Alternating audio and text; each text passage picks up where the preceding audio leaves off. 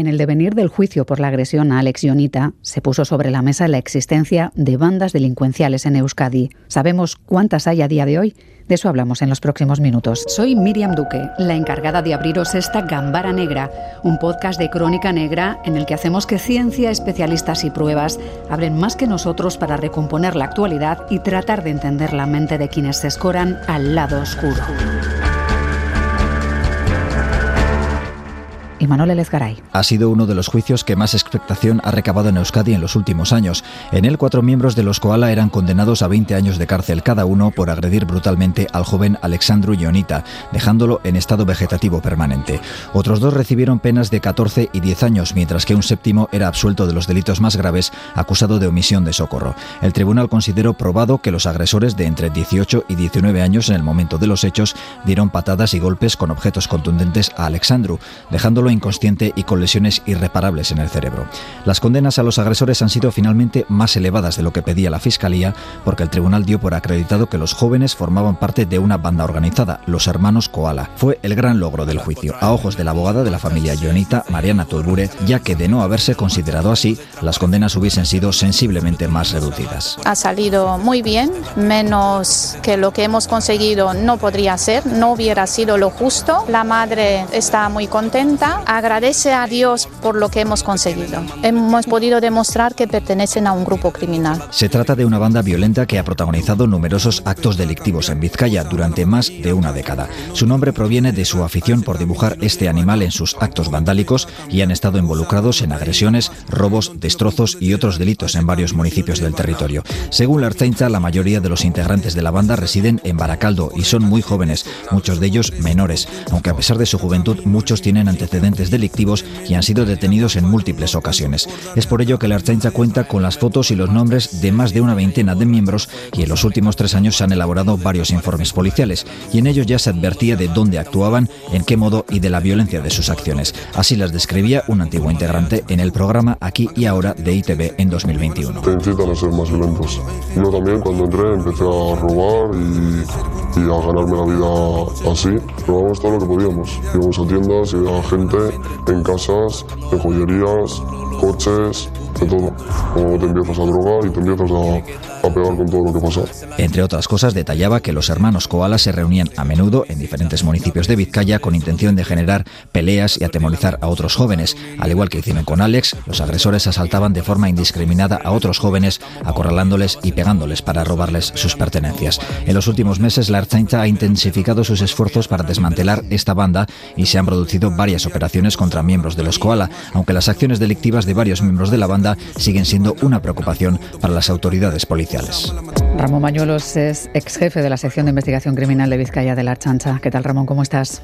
Hola, ¿qué También nos acompaña Iñaki Rusta, ex jefe de la Policía Científica de la Archancha. Caixo Iñaki. Caixo. Y Carlos Basas, escritor especializado en novela negra. Muy buenas, Carlos. Hola, ¿qué tal? Ramón, ¿cuántas bandas operan hoy en día en nuestro entorno más cercano? Son bandas juveniles violentas, lo que se denomina, ¿no? Son grupos criminales, al fin y al cabo, que no tienen una dirección estricta, ¿no? Como las eh, bandas latinas. Pero bueno, tenemos contabilizadas unas 22 bandas, más o menos en lo que es Vizcaya. Luego había alguna en Guipúzcoa que ha desaparecido, de, que era de nicaragüenses, porque se van haciendo mayores y van desapareciendo. y, en, y en Vitoria hay tres bandas. Pero el 80%, el 90% de casi todas las bandas que operan en la comunidad autónoma se centran en la margen izquierda, en Bilbao, en, todo el entorno de Bilbao. ¿Cuáles son las más activas a día de hoy? o las que más pueden preocupar a la policía? De estas bandas juveniles, mm. la que actualmente está operando más y, la que más acciones delictivas tiene, y sobre todo robos con violencia, son los llamados los Derniers Salvars, LDS, que viene de un nombre de los últimos bastardos de un cantante francés, así, ¿no? Pero bueno, han sido activas también las 480 de Santuchu o, o estos LHK, ¿no? LHK ya prácticamente está... Los hermanos Koala. Los hermanos Koala, sí. Los hermanos Koala, bueno, ha habido también otras bandas, ¿no? Como eh, Ghetto Family. Lo que pasa es que no se mantienen en el tiempo muchas de ellas. O sea, van desapareciendo a medida que se van haciendo mayores, van desapareciendo, no tienen esa cohesión que pueden tener otras bandas grandes latinas, ¿no? Y que operan sobre todo en Barcelona, en, en Madrid, en Sevilla. En Madrid hemos hablado de ellas en varias ocasiones. Eh, Iñaki Carlos lo recordaréis. En zonas como Usera eran especialmente violentas. Estaban los ataques que se producían entre trinitarios y los DDP, los Dominican Don't Play, que entiendo que ahí sí que hay una violencia mucho más intensa y también una mayor fijación en, el entorno, ¿no? que entiendo que eso es lo que no está pasando aquí. Sí, porque esas proceden de las bandas latinas que, eh, que, vinieron o, que eh, pasaron en Estados Unidos en los años 70. Así. O sea, tienen otros componentes. Eso ya no es un grupo, sino es una organización. Es una organización porque está jerarquizada, tienen eh, un reparto de funciones entre sus miembros y luego tienen ritos de iniciación y luego es muy difícil dejar esa banda. O sea, eh, luego se tienen tatuajes, o sea, hay una cohesión y una organización dentro de esas bandas, cosa que aquí no hay. En las que operan actualmente en el País Vasco, nosotros por lo menos no hemos detectado ese tipo de, jerarquización. ¿no? Durante el juicio de Alexionita escuchábamos algunas declaraciones eh, de los acusados, después condenados, diciendo que no recordaban muy bien, incluso había vídeos, ¿no? pero ellos decían no saber muy bien cómo tenían una barra en la mano. Yo creo que la sentencia ha sido dura y seguramente ni siquiera ellos se la esperaban, ¿no? Mm, yo creo que lo que pasa es que no estamos acostumbrados, pero yo creo que es lo esperado. Yo he leído la sentencia entera y a mí me parece que está bien estructurada y lo que dan por hecho es que se trata de no de un homicidio, sino de un asesinato. Un asesinato implica que hay un dolo y es un dolo que viene sobrevenido, es decir, tu intención, al principio vamos a matarle a este, no, pues igual no es, pero tú tienes que saber que si vais 15 a pegarle a uno y además con objetos contundentes, las consecuencias puede ser la muerte. Por lo tanto, sabiendo que estás es como el que coge un coche y va en dirección contraria y dices, joder, puedes matar a alguien. Entonces no es un homicidio, es un asesinato. Tú sabes que con los hechos y, lo que estás llevando a cabo puedes acabar con la vida de una persona. y entonces lo han dado como dolo y es asesinato en vez de homicidio. Eso por un lado y porque los forenses ya dijeron que si no llega a ser por eh, los recursos sanitarios que actuaron eh, muy rápidamente, pues hubiese perdido la vida. O sea, las heridas que tenía era para perder la vida casi al, momento. Hmm. Que ese tipo de vídeos, Carlos, eh, siempre nos impacta mucho que, se cometan estas atrocidades y que además se graben, ¿no? Y que luego en un juicio podamos ver que hay bueno, pues personas armadas que evidentemente salen en esos vídeos reconocibles y que sigan diciendo que no tienen muy claro qué es lo que pasó, ¿no? Aunque se reconocen a sí mismos, ¿no? Sí, sí, sí. Es eh, gracias a que también se graban esos vídeos, en, buena medida existen pruebas documentales de, la agresión, ¿no? Luego ellos dirán lo que quieran, pero a veces a mí me recuerda la antigua práctica de, la, prueba eh, que te exigen más allá de haber eh, de afirmar que has cometido ese acto que te han pedido, pues aportar una prueba, ¿no? En este caso, absolutamente gráfica. Y es, es, es, inexplicable, pero sucede bastante más de de lo que parece, ¿no? Están las redes llenas de, actos violentos porque hoy en día hay una cámara en, en, manos de cualquier persona prácticamente. Pues eh, las cuestiones relacionadas con menores que van a ser un poco el hilo conductor de esta charla y que a veces nos encogen el corazón. La violencia se desata por el entorno, por la pertenencia a una banda, como estamos mencionando, otras por motivos distintos. Aún se investiga qué sucedió exactamente en la vivienda de la calle Monteferredo de Castro Urdiales, donde dos hermanos de 13 y 15 años habrían asesinado a su madre Silvia. La jueza acordaba el internamiento durante seis meses en régimen cerrado del mayor de los hermanos de 15 años como presunto autor del apuñalamiento. No sé, por vuestra experiencia, Ramón, si los adolescentes, en el caso de que cometan una agresión, no tienen en cuenta las consecuencias a medio plazo, si son especialmente impulsivos, si son claves que también tenemos que tener en cuenta cuando vemos un caso de este tipo. Sí, yo creo que de los casos que nosotros por lo menos hemos tenido son muy impulsivos. O sea, yo creo que son personas que todavía están en un desarrollo intelectual, es decir, explotan y, la situación de los, eh, de, los crímenes que nosotros hemos investigado por lo menos es caótica. O sea, cuando llegas a un escenario de, donde ha sucedido un crimen de estos es, es totalmente caótico. Es desenfrenado la violencia que se utiliza. No son capaces de controlar las emociones, creo yo. ¿eh?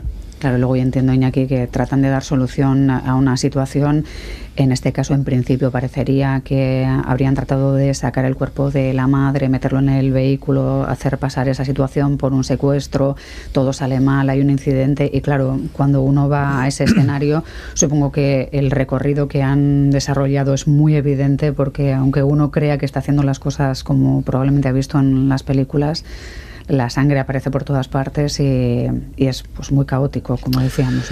Sí, efectivamente, dentro de todo, ese, caos, pues al final lo que, lo que no saben es cómo actuar, ¿no? Somos, eh, son eh, jóvenes que no tienen, eh, por decir algo, el símil de experiencia en ese tipo de intervenciones, son escenarios que no les podemos encontrar un sentido, el por qué y cómo, y, a su vez también pues lo que van dejando es un reguero de pruebas que, gracias a ello pues nos hace que facilitemos la, identificación o la finalización de la investigación de una manera bastante rápida. ¿no? Hmm. Los casos de menores se resuelven antes por ese tipo de cuestiones, Ramón, son más fáciles de acotar en principio. Sí, efectivamente, como dice Iñaki, se dejan pruebas y evidencias palpables, ¿no? Eh, claro, lo que pasa es que hay que conocer también ese entorno. Muchas veces en los menores, eh, bueno, en, casos que nosotros hemos llevado, eh, ha sido relativamente fácil porque han sido en el entorno donde han sucedido los hechos. En el entorno familiar o en el entorno de su vida cotidiana. Eso es el entorno del barrio, el entorno de. Quiero decir que tienen un nexo de unión, ¿no? Tirando de la investigación, pues al final encuentras el nexo entre lo que es el crimen que ha sucedido contra quién, quién es la víctima y al final mirándole en el entorno, pues sabes cómo sido. Y luego las evidencias son claras. Mm, hay, hay mucha, mucha casuística en, en, ese sentido, ¿no? Pero generalmente eh, cuando hablamos de este tipo de, de, casos, la mayoría, al menos en la bibliografía, suelen ser eh, o niños o adolescentes eh, solitarios los que ejecutan a veces algunos de, de los crímenes que, que, que más nos golpean ¿no? Yo tengo grabada en, la memoria varios de ellos, todos recordaréis evidentemente en español de José Rabadán, eh, en abril del 2000, ese chaval de 16 años que mató a su padre, a su madre y a su hermana con síndrome, de Down, pero eh, hay, otros casos absolutamente terribles. Quizás el que a mí más me, altera es un caso que ocurrió en el año 93 en, en Inglaterra, en Liverpool en concreto, donde dos chavales de 10 años, 10 años estamos hablando, ni siquiera adolescentes, que se llamaban John Venables y Robert Thompson, secuestraron a un niño que estaba esperando junto a su madre en, la carnicería en supermercado, se lo llevaron, lo torturaron, lo acabaron asesinando únicamente por, por, por, diversión, ¿no? por saber qué se sentía, qué se experimentaba, cómo, cómo era el, el asunto. ¿no? has dejado un poco el corazón encogido, también te digo, ¿eh, Carlos? Bueno, en principio vamos a rebobinar a casos en los que hay menores implicados. Eh, bueno, hay dos muy pegados en el tiempo que nos llevan a rebobinar al mes de diciembre de 2017, era la madrugada del día 23, cuando un asalto acababa con la vida de Ivonne Urrenguechea Urren, exjugador de la Morevieta, que fallecía tras ser golpeado por dos jóvenes en lo que parecía un robo que salió mal. El crimen se produjo a las 4 y 20 horas en la calle Navarra, esquina con Ripa, en pleno centro de Bilbao, lo que generó una gran alarma social.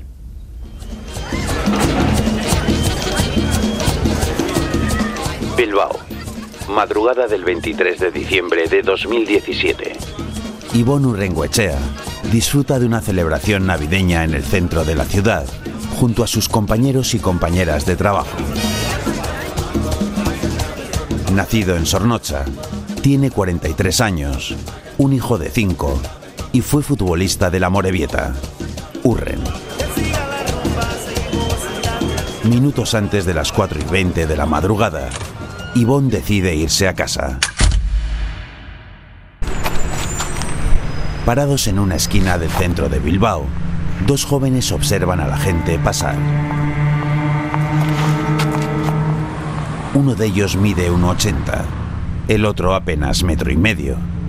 Buscan a una víctima propicia. Ven a una persona que camina distraída mirando al móvil. Comienzan a seguirla se acercan a ella y la abordan.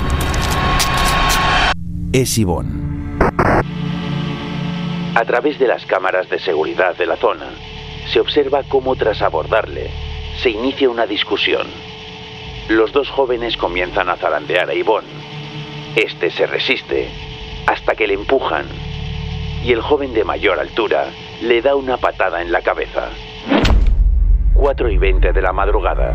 Yvonne cae al suelo y su cabeza impacta con violencia contra el pavimento, sufriendo una fractura craneal que le causa la muerte. Los dos jóvenes, sin llegar a robarle y temiendo que Yvonne haya muerto, abandonan el lugar a la carrera. En su huida un testigo afirma haberles visto corriendo, mientras el más pequeño le gritaba a su compañero. ¿Qué has hecho? ¡Lo has matado!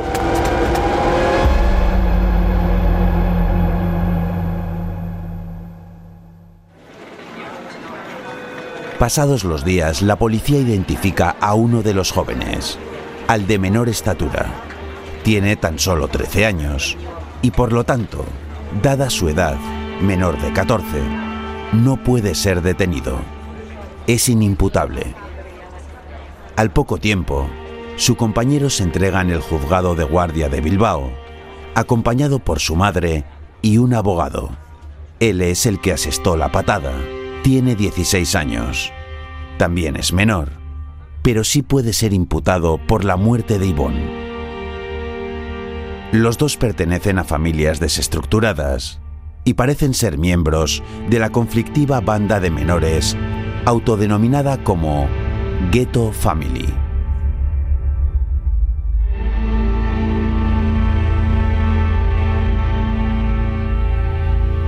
Supongo que ambos recordáis el caso porque no sé si participasteis de forma activa en la investigación. Entiendo que sí, Iñaki. ¿Qué recuerdas de, de aquella investigación?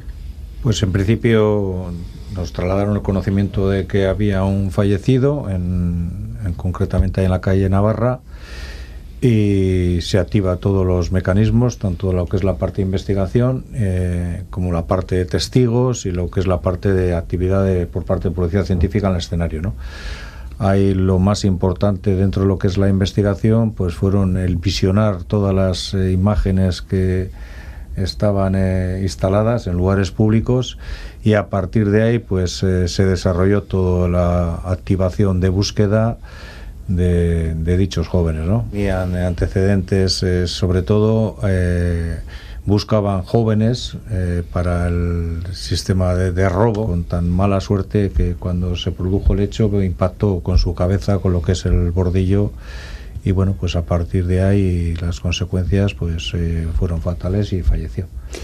De nuevo, una banda delincuencial juvenil, los Ghetto Family, o, o al menos se dijo que formaban parte de, de un grupo así, ¿no, Ramón? Que, mm, bueno, pues que Sí. se, se dedicaban a saltar por la espalda a gente que volvía a casa de madrugada y, bueno, lo que parecía un intento de robo, en este caso, pues salió muy mal. ¿no? Sí, yo fui el instructor de esas diligencias también. Eh, le empezaron a seguir, en este caso, desde el principio de la riega. Y le veían, pues eso, como andaba con el móvil y ya le intentaban abordar ahí. Y él les, hacía, les decía que le dejasen en paz. O sea, se veía por las imágenes que tienen justo encima de uno de los edificios que le dejasen en paz. No son muy nítidas las imágenes, pero se le ve, se le reconoce, ¿no? Ah, Fíjate que el asalto final, o sea, cuando le intentan quitar lo que tiene encima, el móvil o la cartera, es ya a la altura del principio del puente, o sea, de la calle Navarra, al principio del puente tirando hacia la plaza circular, ¿no? O sea, durante todo ese trayecto que él se va parando, mirando el móvil, va subiendo, le siguen, le siguen porque es la víctima propicia, ¿no? Y bueno, no es cierto que, o sea, le intentan robar, o sea, una vez que cae al suelo, le intentan registrar. Y hay mu- bueno hay bastante gente a esas horas porque es el día de Santo Tomás.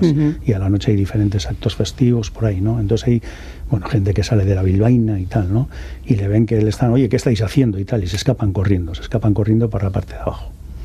Hicimos un en principio con los testigos que había eh, un reconocimiento bueno en principio eh, eh, sí un reconocimiento fotográfico que no reconocían pero sí nos daban la descripción de ellos, ¿no?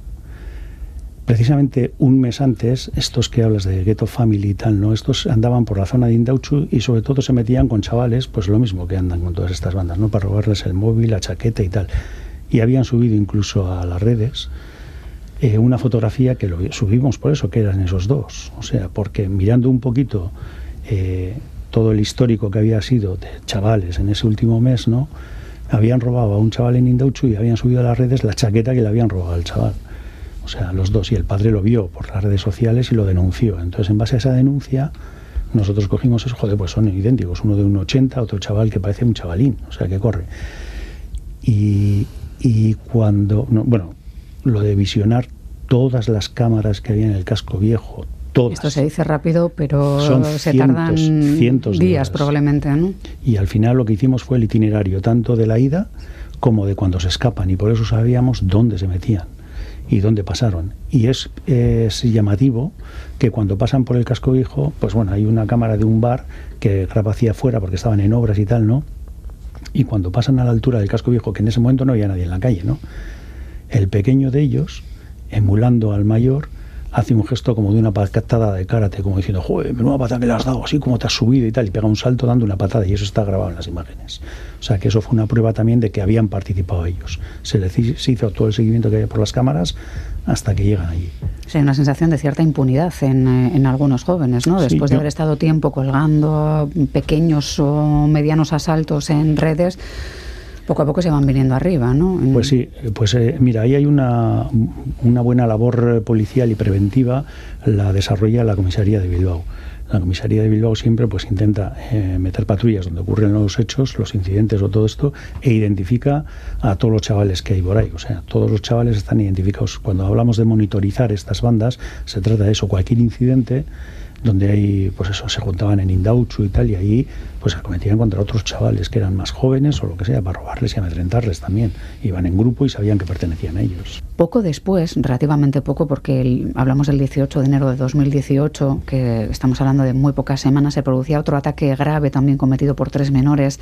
En ese caso fue el homicidio de un matrimonio de 87 años en su propio domicilio de Ocharcoaga, que era un caso también muy triste. Mm, ¿Cómo se llegó hasta, hasta esos menores y cómo se llevó la investigación? Porque entiendo que también eh, los dos eh, conocéis bien este caso. Pues efectivamente, en- desarrollamos en la parte que a nosotros nos concernía lo que es la inspección ocular. También parecía un robo que salió mal. En principio, los jóvenes eran del entorno eh, y a su vez eh, supervisado, por decir de alguna manera, por otro de 16 años, que también era menor, que vivía en, pues prácticamente en el entorno de las víctimas, con lo cual sabía qué es lo que había en esa, en esa vivienda, a intentar eh, robar.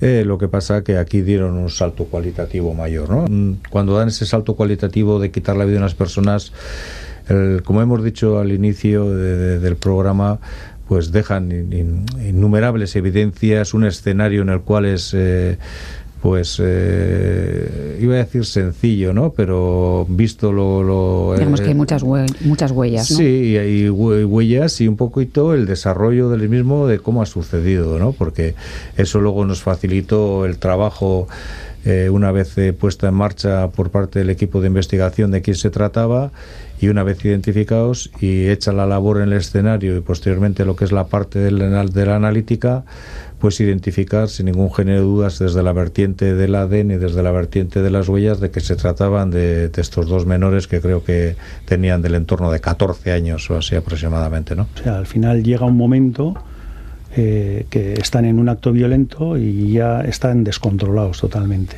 El- yo estuve en la escena del crimen esta y aquello era caótico todo también, caótico dantesco. ¿Llegaron a explicar por qué ese arrebato de violencia para lo que parecía un robo o no, sé, No. no. llegaron a decir? ¿no? Eh, lo extraño es porque eran dos personas mayores que jubilados en el barrio de Charcoaga, que es un, un- un barrio de trabajadores, de edad, o sea que no es no tenían dinero. Lo que pasa que sí es verdad que algún familiar nos dijo como que había que circul- había circulado la versión de que les había tocado la lotería o algo así. Vaya. Eh, creo y eso y no era mentira, o sea, no les había tocado nada, no tenían nada para robar, no tenían nada, pero sin embargo, una vez que entraron en el domicilio, o sea, ahí no se andaron con chiquitas. Si no pusieron freno en ningún momento a la violencia, al revés, probablemente el no encontrar nada para robar eh, les frustró y se convirtieron en personas más agresivas, si cabe, ¿no? Porque podían haberse marchado. Es muy difícil saberlo. Mira, hay un- una anécdota de ese. Bueno, el día que ya al final, pues efectivamente con la policía científica ya se sabía quiénes eran. eh, bueno, los chavales que ya sabían que andábamos detrás de ellos, ¿no? Eh, la familia, pues uno la llevaba al Maseda y tal. Entonces hicimos un dispositivo especial eh, para la detención de ellos, ¿no? Ir a donde la familia y bueno para entrar y para detenerles a los chavales, ¿no? Bueno, pues ese mismo día, cuando ya teníamos previsto el dispositivo, yo me levanto a las 5 de la mañana, para preparar el dispositivo y tal. Y cuando estoy paseando al perro, de repente oigo unos ruidos, rompen un escaparate con una piedra y digo, joder, pues están robando. Llamo una patrulla y efectivamente voy allí y las veo y tal, ¿no? Bueno, les identificamos, estoy con la patrulla allí. Bueno, pues era el padre de uno de los chavales. Ese mismo día se detuvo al padre y al, hijo. El padre en un sitio, en Bilbao, y el hijo en Balmaseda de otro hecho que había cometido. Con relación antes que has Hay ciertas herencias que también se arrastran. Sí, bueno, eh, lo que te iba a comentar antes del crimen de Urren, que la madre efectivamente se presentó en el juzgado. Pero bueno, la madre sabía que estábamos detrás de ella, la estuvimos siguiendo porque lo tenían escondido lo tenían escondido en la familia. Pensábamos que se podía, porque el padre era de fuera y que se podía ir de aquí. Entonces eh, cerramos, cercamos todos los familiares que tenían y la madre nos estuvo dando vueltas por el casco viejo hasta que, o sea, que no fue que se presentó voluntariamente, que no sabíamos quién era ni nada de eso, porque aparecía con el reportaje como que sabíamos quién era y íbamos a por él. Estaba escondido y hablamos con la madre para que se entregara, que le íbamos a presentar en el juzgado y tal y yo me imagino que precisamente para luego decir arrepentimiento espontáneo o lo que sea, el abogado les diría, no, preséntate tú en el juzgado y Y cuando fuera al juzgado ya fuimos y le detuvimos ahí. Sí, pero no fue una decisión que tomaran ellos, sino que estaban bien aconsejados en, esta, en estas circunstancias. Vamos a continuar con basado en hechos reales. Una propuesta llamada Amor, Acoso y Asesinato, un documental de hora y media en el que conocemos la vida de Dave, un mecánico recién divorciado que prueba en el mundo de las aplicaciones de citas y acaba conociendo a una peligrosa acosadora. Según la fiscalía, es un triángulo amoroso con mal final. Empecé de cero como hombre soltero y quería disfrutarlo. Y un día, Gary Farber llegó a mi vida. En la primera cita, le dejé claro a Liz que no quería atarme a nada. Esto es para pasarlo bien. Y dije, no me digas, ¿qué? Sí, me apunto. Empezó con pocos mensajes, pero fueron incrementando. Una mujer, Carlos, que se obsesiona absolutamente y hay giros brutales en una historia que ya te advierto desde ahora no he acabado de ver, para que no cuentes demasiado que ya nos conocemos. Eh, alerta, spoiler. Alerta spoiler. sí, como cuenta bien el, el, tráiler de este documental, pues tenemos a, este protagonista, ¿no? Dave Cupra, que es, es un tipo normal, un tipo normal, mecánico, como podría ser cualquiera de nosotros, que tras una relación larga, eh, pues bueno, se enfrenta al hecho de, querer rehacer su vida y decide darle una oportunidad a, esas páginas de citas de, internet, en el móvil, todo parece ir bien. etcétera, ¿no? Sí, de, hecho, él no busca una relación estable, pues porque ya acaba de salir de, como te decía, de una relación muy larga, sino que, bueno, busca un poco de contacto humano. Y ahí a la vez conoce a, dos mujeres, Liz Goyler y Cari Farber, hasta que mm, de repente, unas semanas después de la desaparición de, de Cari Farber, empieza a recibir mensajes mm, en su móvil que van creciendo en el tono amenazante. ¿no? Él comprueba que esos mensajes provienen del móvil de, de Cari Farber, que es esa chica que, ha desaparecido de, su vida misteriosamente, y empieza a sentirse acosado. ¿no? Los mensajes van eh, agravándose hasta el punto de que ya no únicamente Cari Farber le amenaza a él, sino que empieza a amenazar a su familia, también amenaza a la otra chica con la que él está, a la tal Liz, y empieza la cosa a ponerse tensa. Bueno, pues hasta aquí las explicaciones de Carlos Basas, que ya nos conocemos y va a acabar destripando, si no, el documental y no he acabado de verlo. Carlos Basas, como siempre, gracias por estas recomendaciones que nos haces de True Crime y agradecemos especialmente a Ramón Bañuelos, ex jefe de la sección de investigación criminal de Vizcaya de la Archancha, que ha estado aquí hablándonos de, bandas delincuenciales y de algunos casos que ha tenido en su larga trayectoria. Esperemos que bueno, se convierta en una voz habitual ¿eh? en, este espacio. Es que ricasco Ramón, ¿eh? Ah, muy agradecido. Habitual como Iñaki Irusta, ex jefe de la Policía Científica de la Archancha, a quien tenemos aquí cada semana y, agradecemos mucho que, nos ilustre con su bagaje. Es que ricasco Iñaki, ¿eh? Un abrazo, Carlos. Hasta luego. Agur, agur. Gambara Negra, el podcast de crónica negra e investigación de EITB Podcast.